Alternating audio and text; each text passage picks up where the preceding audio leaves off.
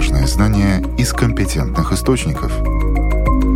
Медицинская академия –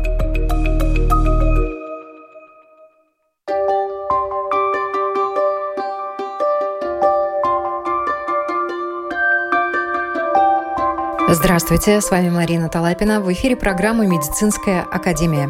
О вопросах здоровья здесь говорят профессионалы. Сегодня профессор Байба Розентал сообщит важную информацию об эпидемии гриппа в Латвии, почему вакцинация против этого заболевания сейчас не актуальна. А доктор-трихолог Инга Земета расскажет о диагностике волос, какие проблемы со здоровьем можно определить, обратившись к врачу за лечением волосяного покрова. Также вас ждут новости медицины. Скачивайте новое мобильное приложение «Латвия с радио» и слушайте нас в своем телефоне в любое время и в любом месте.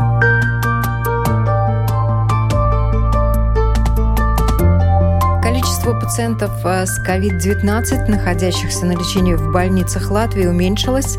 Заболеваемость коронавирусом в стране идет на спад, но стала набирать обороты эпидемия гриппа. Об этом в интервью Латвийскому радио 4 рассказала главный врач Латвийского центра инфектологии профессор Байба Розентала. По данным Центра по профилактике болезней, в стране эпидемия гриппа, потому что если за неделю регистрированы 100 заболевших гриппом на 100 тысяч населения, то объявляется эпидемия. А сейчас цифры последние говорили, что, например, в Риге было более 400 на 100 тысяч населения. Еще Юрмала и Ялгова, но там чуточку ниже заболеваемость. Но достаточно, если только в одной из территорий, которая подлежит эпидемиологическому надзору. А вся Латвия распределена на определенные регионы, и фактически вся подвержена именно этому эпидемиологическому надзору. То, что бывает поздний грипп, это мы все знаем. И последний перед ковидом тоже был поздний, который начался в апреле месяце. И весь апрель и начало а, мая очень резко прекратилось, потому что было как-то намного теплее, чем сейчас. Вот сейчас тоже обещают а, такое потепление, хорошую погоду. Весна очень а, поздняя. И нравится нам, не нравится, но доказано и по ковиду, а по гриппу тем более, и других ОРЗ, это ведь сезональные болезни. И поэтому, а, естественно, от климатических условий очень будет зависеть циркуляция вируса гриппа. Второе еще, люди ослаблены, болеют э, в основном все-таки в стационар попадают. Э, те, которые имеют сопутствующие сердечно-сосудистые и легочные заболевания, и э, сахарный диабет, и комбинацию разных заболеваний. Там немножечко отличительная группа риска от ковида, но мы знаем про грипп, что в основном это, конечно, сердечно-сосудистые и легочные заболевания. И из эндокринных это сахарный диабет и другие иммунодефицитные состояния. Но самое плохое то, что люди не вакцинированы против гриппа. Конечно, сейчас вакцинироваться наверняка не стоит. Потому что, ну все, уже лето, а на осень ВОЗ, Всемирная организация здравоохранения, уже дала э, рекомендации вакцины, где четыре компонента, два а подтипа вируса и два подтипа Б вируса на э, следующий сезон 2022-2023 года северного полушария. Так что вакцина отличается по э, двум компонентам. И сейчас, естественно, не стоит э, проводить вакцинацию. Но почему вообще так, может быть, затянулось как бы появление вируса гриппа? Ну, во-первых, конечно, это конкуренция вирусов. Это говорят все вирусологи, итоге и с появлением коронавируса совершенно нового, против которого не было никакого естественного иммунитета и не было приобретенного, потому что люди раньше с таким вирусом не встречались. Ну, а потом появились вакцины, потом э, делали два раза и третью бустерную дозу. И несмотря на то, что люди все равно заболевали ковидом, но они не умирали. И если даже погибали, то от сопутствующих тяжелых, последних стадиях онкологических заболеваний, гематоонкологических, очень тяжелых сердечно-сосудистых декомпенсацией. А COVID был только как не основной диагноз, но сопутствующие заболевания. То есть вакцинация действительно имеет очень большое значение. И я ну, не могу говорить о гриппе без ковида. То есть э, эти вирусы между собой, естественно, естественно, конкурируют. Но вирус гриппа очень изменчив. И он, ну, если сказать так образно, терпеть не мог эту ситуацию. Естественно. И тут вдруг ковид становится слабее с омикроном, а болеет как сопутствующий ковид, основное сердечно-сосудистое, онкологическое, о чем я уже говорила, легочное заболевание. И воздушно-капельным путем распространяется грипп. А почему он не мог так распространяться? Потому что отпустили ведь Сейчас мы можем собираться и без масок, и вот э, кто-то дезинфицирует руки, кто-то уже заходит в магазин и выходит, и все по, по кругу, и никакой дезинфекции. Да? А когда все это делали, ведь передается одним и тем же путем. Или через грязные руки, или воздушно-капельным путем. Поэтому все неспецифические меры профилактики, которые годились для ковида, годятся и для гриппа. И поэтому они и работали. А сейчас, когда ну, ослабилась вся эта профилактика неспецифическая, то защищены только те, которые имеют специфический иммунитет. А специфический имеют только те, которые вакцинировались осенью. Ну, вот э, большинство медиков а, вакцинировались. Люди, которые ежегодно вакцинируются, вакцинировались, приходили. Но что я хочу сказать, что очень важно. Многие спрашивают, вот те, которые третью ковидную вакцину не сделали, бустерную, надо делать сейчас бустерную дозу. Потому что есть исследования, которые доказали, что все-таки, если мы делаем одновременно в одно предплечье грипп, в другое предплечье ковид, то иммунитет против ковида слабее образуется. Такого не бывает при других. Помните, делаем пневмокока, детям даже вакцины есть, где 6 компонентов. Ну вот тут такое оказалось. Поэтому есть смысл бустерную дозу сделать сейчас. А когда придет осень, когда придет новая вакцина, которая нам нужна, это будет не раньше конца сентября, тогда подумать, спросить своего семейного врача. Доступность очень хорошая. И очень многим а вот это очень хорошо. Э, доступность не только физическая, пойти в вакцинационный кабинет, в поликлинику, к семейному врачу, но и финансиальная, потому что для многих по сопутствующим заболеваниям идет стопроцентная компенсация. И поговорить со своим семейным врачом, который знает сопутствующие заболевания. Ведь не говорят о стопроцентной, 50-процентной даже охвата, при гриппе не нужен, потому что мы же искоренить вирус гриппа не хотим. Тут мы хотели при ковиде коллективный иммунитет, чтобы прекратить циркуляцию вирусов в популяции среди людей. А при гриппе мы хотим, чтобы не болели люди тяжело, и не погибали от осложнений гриппа. Поэтому там в основном, конечно, те, которые принадлежат группе риска, ну а вторая группа, конечно, те, которые имеют профессиональный риск, как медики, и те, которые просто не хотят болеть гриппом, а это ну, тоже грипп не такое приятное заболевание. И я вам скажу на примере. Каждый день, когда я докладываю, я говорю, сколько в центре инфектологии больных гриппом. Вы знаете, менее 10 нет. Вот все время где-то, кажется, если выписали там два, бывает после обеда 8 больных. Но я вам скажу, все время в реанимации один-два. Вот сейчас у нас два в реанимации на искусственном дыхании легких. Так что грипп тяжелый не изменился. А почему он должен измениться? Он с тех времен, как грипп известен, такой был, там меняются э, по типу вируса, но все-таки если протекает тяжело, то в основном в алвеолах выпад, такой жидкость накапливается. Там, где обмен идет кислорода, углекислого газа, там геморрагическая жидкость, и человек просто ну, нет э, дыхательной поверхности легких. Поэтому искусственное дыхание легких. Патогенез, конечно, отличительный. При ковиде были в мелких кровяных сосудах тромбы. Обмен происходил в альвеолах, а дальше закупорка. А тут самые алвеолы не работают. Но для человека все равно. Ему нужен кислород и выводить углекислый газ. И если это невозможно, то фактически это нарушена жизненно важная функция обеспечения всех органов кислородом.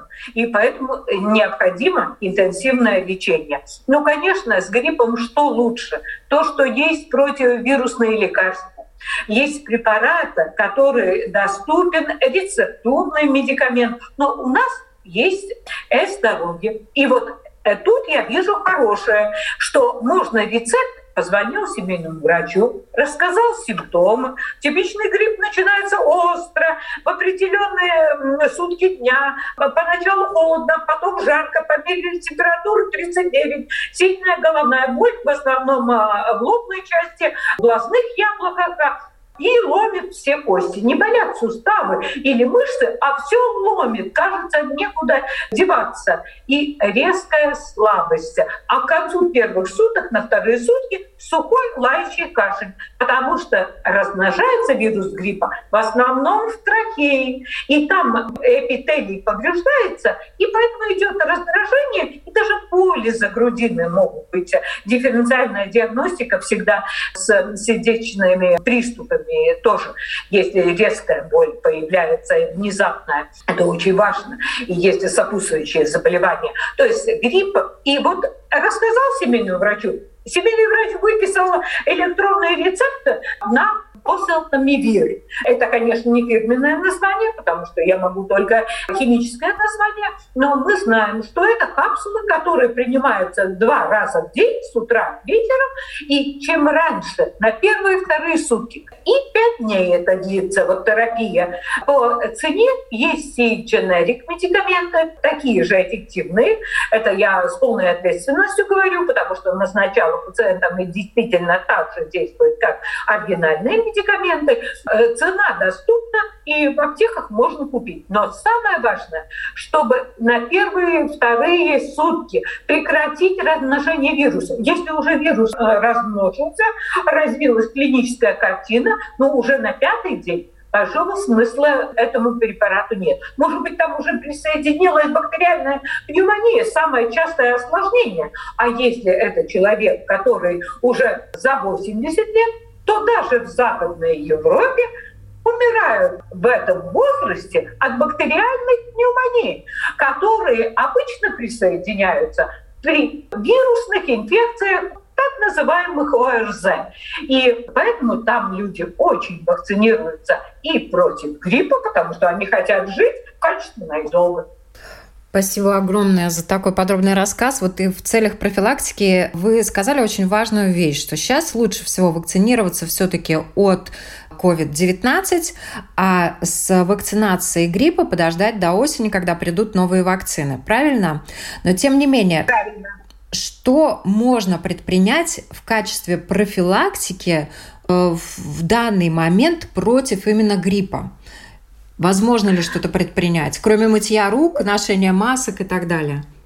Э, фактически те, которые не вакцинированы, только неспецифическая профилактика. А неспецифическая именно, как вы сказали, мытье рук, влажная уборка, э, дезинфекция поверхности, дезинфекция рук.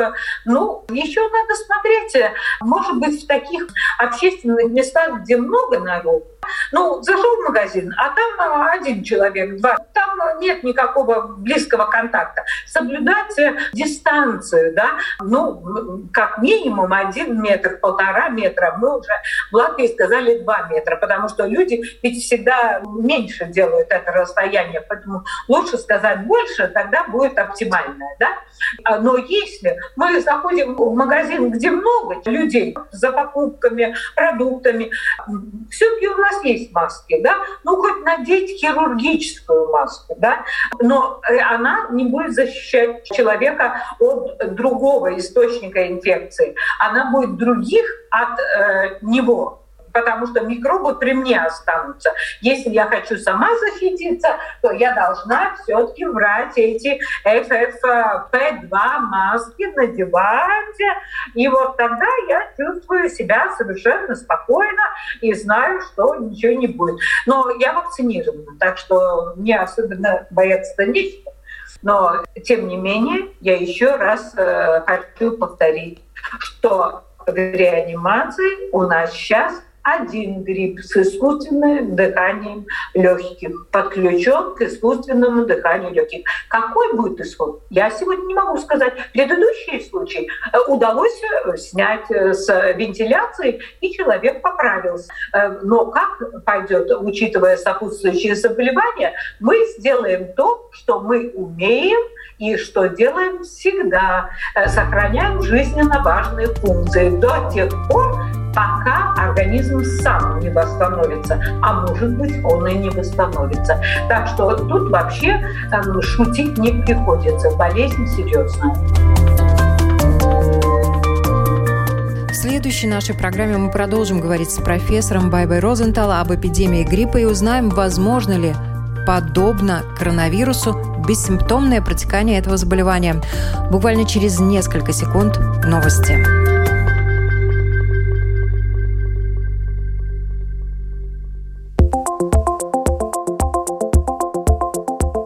Новости медицины.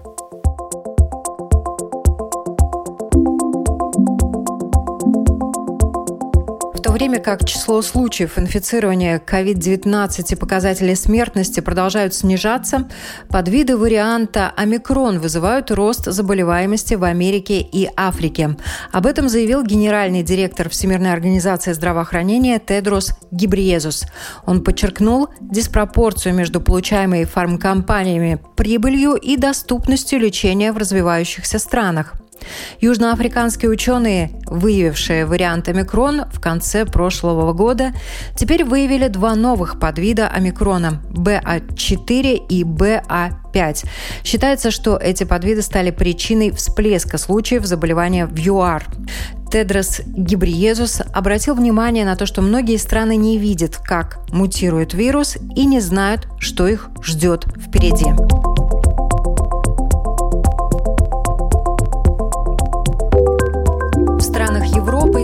Центральной Азии уровень ожирения населения достиг масштабов эпидемии. От лишнего веса страдают две трети взрослых и треть детей. Об этом говорится в новом докладе Всемирной организации здравоохранения. Его авторы предупреждают, что лишний вес и ожирение являются четвертым по значимости фактором смертности после гипертензии, неправильного питания и употребления табака.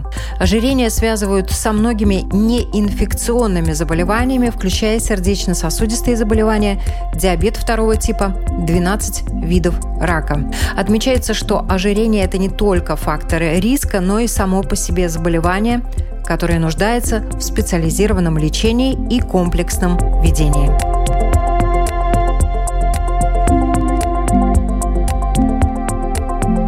ВОЗ предупреждает об опасности новых вспышек кори в Украине. По данным сайта ООН, там существуют пробелы в иммунизации среди детей, подростков и взрослых. Они привели к вспышкам кори в 2012 году и в 2017-2019 годах, когда в Украине произошла вторая по масштабам вспышка кори в мире. После этого удалось снизить уровень заболеваемости, но общий иммунитет населения остается низким. Вакцинация Вакцинация детей школьного возраста прервалась из-за пандемии COVID-19, затем из-за войны. ВОЗ оказывает в данный момент поддержку Министерству здравоохранения Украины в проведении вакцинации против кори среди внутренне перемещенных детей в 10 областях Украины.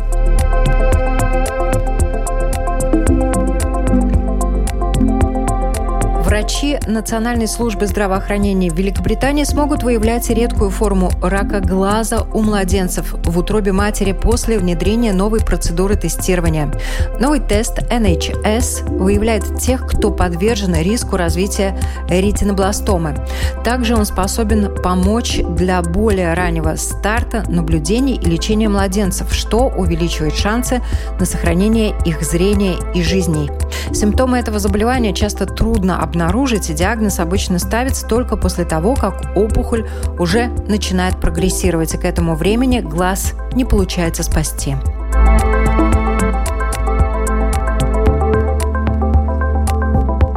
Искусственная поджелудочная железа поможет в лечении диабета. Почти 900 пациентов с сахарным диабетом первого типа Великобритании сегодня тестируют искусственную поджелудочную железу которая может изменить их жизнь.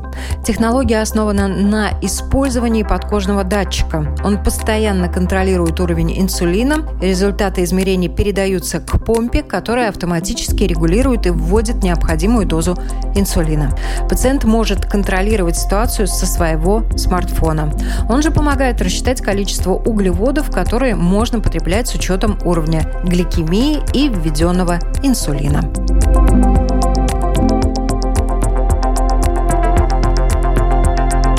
Кабинет министров Латвии утвердил порядок предоставления компенсации в случаях, когда здоровью человека причинен тяжкий ущерб или ущерб средней тяжести в результате побочного действия вакцины против COVID-19. Решение о предоставлении компенсации будет принимать Государственное агентство лекарственных средств, куда необходимо будет подать заявление о компенсации.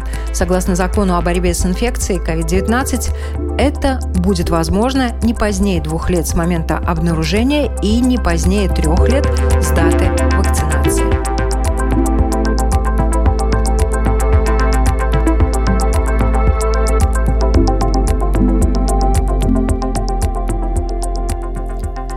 Проблемы с волосами могут свидетельствовать о других проблемах в организме.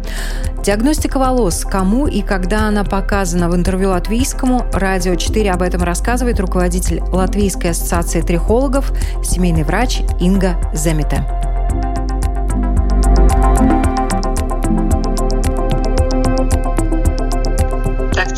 Те люди, которые страдают любыми проблемами, которые связаны с кожей головы, которые связаны с выпадением волос, с излишним ростом волос, с непонятным истончением волос, это те ситуации, когда нужна диагностика, чтобы понять, что за этими симптомами прячется и что их э, вызывает. Потому что волос, он структура как бы быстро растущие, и клетки, которые создают волос, они делятся очень быстро. Если в организме происходит какая-то неполадка, какая-то вредная ситуация, волос из-за того, что его клетки быстро делятся, отвечает на эти неполадки очень часто первые. Потому если что-то непорядки с волосами, это может признак того быть, что в организме есть какие-то или гормональные проблемы вдруг, или какие-то дефициты, или хронические заболевания. Потому как говорится, если с волосами неполадки, есть смысл обратиться за диагностикой. Сама процедура, да. что она из себя представляет?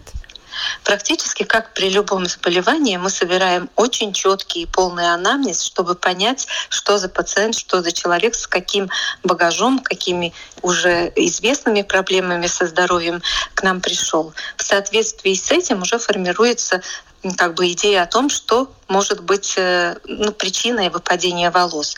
Потом следующий важный шаг — это осмотр пациента, чтобы понять, какие волосы сами по себе по структуре, тонкие, есть какие-то районы на голове, где они более истончены, есть ли зоны выпадения, есть ли зоны рубцевания или воспаления, есть какая-то специфическое шелушение. Это нам опять подводит уже к идее, есть какая-то там инфекция, или это гормонального происхождения, опять или это из-за дефицита витаминов. И следующий очень важный шаг — это осмотр с трихоскопом. Это значит, что практически пациент в наши дни трихологический пациент исследуется сразу в кабинете врача уже под микроскопом. И здесь мы хорошо видим признаки воспаления, признаки рубцевания, фиброза, атрофии, что нам показывает, есть ли какие-то опасные ситуации для человека. Может он совсем все волосы потерять, насколько эта потеря возвратима или невозвратима. Это нам дает очень много ответов. И следующий шаг — это разные лабораторные исследования, в том числе трихограмма, когда исследуются корешочки волос, в том числе анализ на инфекции, на грибочек, на бактериальные инфекции, на клещ кожи головы и лабораторное исследование крови кровь обычно мы посылаем уже с идеей найти или поддержать какой-то гипотез, э, почему эти волосы у человека выпадают. Это значит, мы можем проверить мужские гормоны, можем проверить железо, можем проверить э, гормоны щитовидной железы, можем проверить показатели воспаления в организме, показатели на болезни сосудистой соединительной ткани. В результате всего этого обширного осмотра уже практически мы получаем ответ, что с пациентом. И 90 5% случаев этого достаточно, чтобы поставить правильный диагноз, найти правильную причину. И когда эта причина известна, назначенная терапия даст самый хороший результат конкретному пациенту. Потому исследование пациента. Это очень-очень важные факторы и имеют важное значение, чтобы лечение удалось и было бы качественным и результативным. Люди очень часто не уделяют должного внимания проблеме с волосами и пытаются как-то сами поначалу решить uh-huh. проблему. Вы часто сталкиваетесь с тем, что люди э, начали применять какие-то капсулы, где-то купили, может быть, БАДы, может быть, еще uh-huh. что-то, может быть, витамины начали пить. Хотя на uh-huh. самом деле проблема заключалась в другом, и лучше бы они пришли сначала к трихологу. Но это всегда зависит тоже от того, насколько эта проблема длительна и насколько она серьезна. Например, если человек переболел, ну, гриппом, и через три месяца у него немного интенсивнее выпадают волосы, это значит, что из-за интоксикации больше волос перешло в фазу выпадения, и они меняются. И в тот момент, когда человек видит, что волосы выпадают, они на самом деле сдвигают старые больные волосы, новые волосы уже растут. И в этот момент, если человек купил витамины в аптеке и попринимал их, он их поддержал, эти новые волосы, и в результате они нарастут покрепче, и проблема решится сама по себе. Этим я могу сказать, что 50% случаев проблемы с волосами сами решаются, но в этой ситуации тогда очень важно определиться, как долго эта проблема происходит. Потому что, вот сейчас я скажу очень важную вещь. Те проблемы волос, которые проходят за три месяца, их можно и не лечить, и не расстраиваться из-за них. Можно попить витамины, попринимать лосьончики и забыть практически про эту ситуацию, потому что она сама решилась. И очень часто вот в этих ситуациях, когда проблема сама решается, люди используют какие-то ну, там очень э, сверхдорогие или какие-то специфические средства, или там лук на голову мажут. Ну и тогда они придают э, значение, вот что эти средства как бы вылечили эту проблему. Но проблема сама решилась, эти средства, может быть, там не помешали этому и, может быть, даже немножко помогли, но это не так страшно. Но есть очень много ситуаций, когда это выпадение не заканчивается за три месяца. Это при хронических телогеновых выпадениях, это при андрогенных аллопециях, при инфекциях кожи головы. И если эта проблема не решается за три месяца, тогда уже надо искать помощь специалиста для того, чтобы определиться, почему это не прошло. Это значит, что что-то это поддерживает, и это тогда надо ну, правильно решить. Вы уже ряд проблем назвали серьезных, которые действительно требуют э, диагностики и совета доктора-трихолога. Вот какие еще самые распространенные типичные проблемы для мужчин и типичные проблемы для женщин? Ну, классика и для мужчин, и для женщин – это телогеновые выпадения, которые провоцируются или хроническим заболеванием, или дефицитами в организме, или Ковид сейчас одна из э, ну, таких довольно серьезных причин выпадения волос, но, слава богу, она все-таки проходящего характера. И те люди, которые переболели сейчас ковидом и теряют волосы, я бы хотела их сразу успокоить, что в моей практике я вижу, что после ковида волосы отрастают достаточно хорошо. И Значит, э, это телогеновое выпадение обычно происходит равномерно по всей э, голове и не затрагивает какие-то конкретные зоны. Чаще от этого страдают все-таки женщины, потому что мы более склонны к тому, что очень часто мы имеем анемию, дефицит железа. И на этом фоне тогда эти волосы сами по себе уже бывают не такими крепкими, и они легче при разных других наслаивающихся проблемах тоже могут выпадать.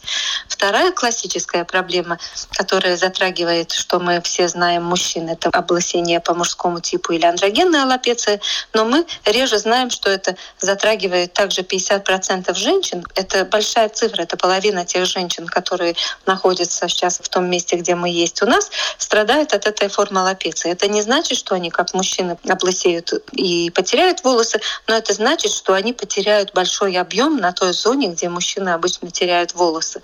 И они теряют это женщины, у которых андрогенная аллопеция, теряют из-за того, что волос миниатюризируется, он не растет таким толстым. И в этой ситуации при более тяжелых случаях, конечно, может эта андрогенная аллопеция у женщины развиться в довольно тяжкой форме. Ну, Дети очень часто страдают от инфекции на коже головы, особенно если дома много кошек, эти грибочки тоже часто находим. Нередкая проблема сейчас тоже в связи с тем, что у всех огромный стресс, мы все вакцинируемся или болеем ковидом, и все это нашу иммунную систему перенапрягает, потому стало чаще я встречать тоже очаговые аллопеции, которые автоиммунного происхождения. В этой ситуации ну, тогда уже нужно очень серьезное лечение, чтобы этот процесс остановить. То есть проблемам подвержены, вот как вы упомянули, не только взрослые, но и дети. Очень часто ко мне приходят детишки, да. Ну, я могу сказать, что тема выпадения волос и проблем с волосами, чем больше в нее углубляешься, тем она интереснее и важнее становится, да. Вы упомянули об андрогенной аллопеции, то есть выпадение волос и у женщин, и у мужчин. И также еще ранее вы говорили о том, что есть обратимые проблемы, которые можно исправить, и есть проблемы необратимые. Вот от чего это ну, зависит? Практически это зависит от того, насколько состояние, которое вызывает выпадение волос, влияет на сам корень волоса.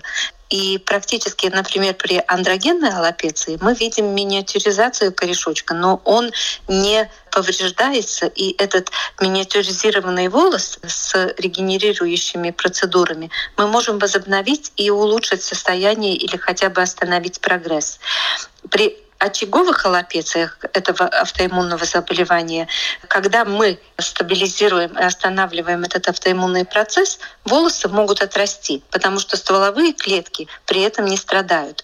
Но есть целый ряд рубцевых аллопеций, они могут быть примарные или секундарные, когда они связаны или с повреждением там, травматическим волоса, или ожог, или тяжелая инфекция, когда эти стволовые клеточки страдают и не возвращаются, или уже как прямое повреждение стволовых клеток клетками нашей иммунной системы. И есть целый ряд заболеваний, как лихенпланопиларис, как фронтальная фиброзирующая аллопеция, как волчанка, как псевдопилада брок. Эти названия все такие трудно запомнить, но идея в том, что есть целый ряд заболеваний, при котором убивается стволовая клетка, которая может возобновить волос.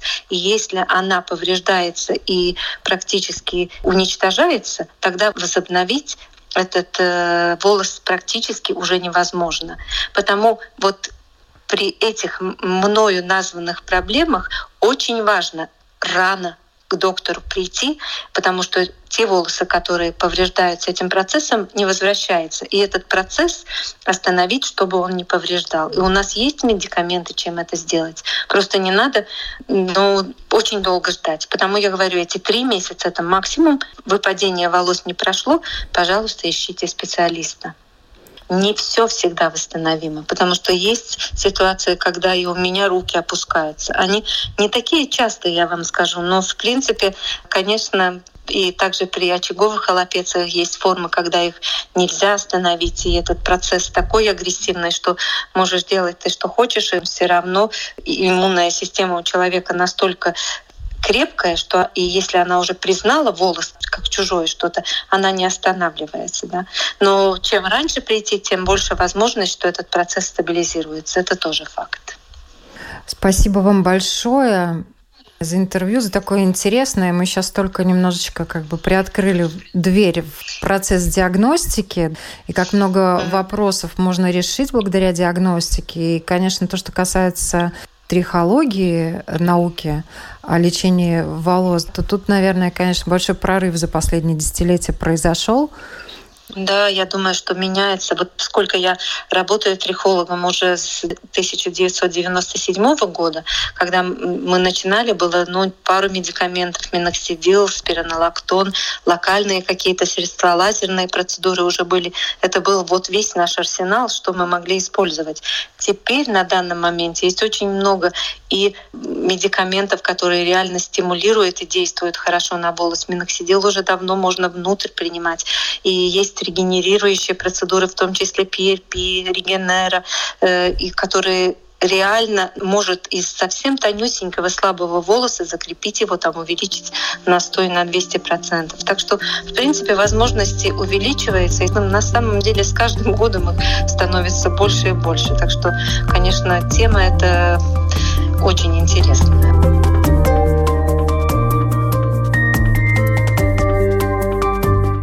О диагностике волос мы говорили с доктором-трихологом Ингой Земета.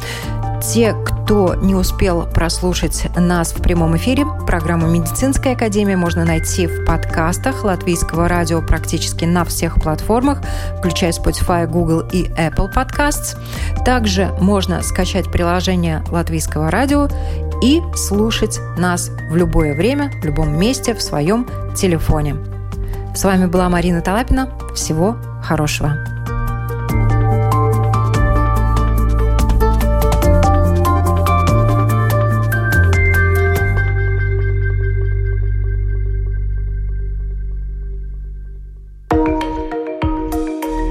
Важные знания из компетентных источников. Медицинская академия –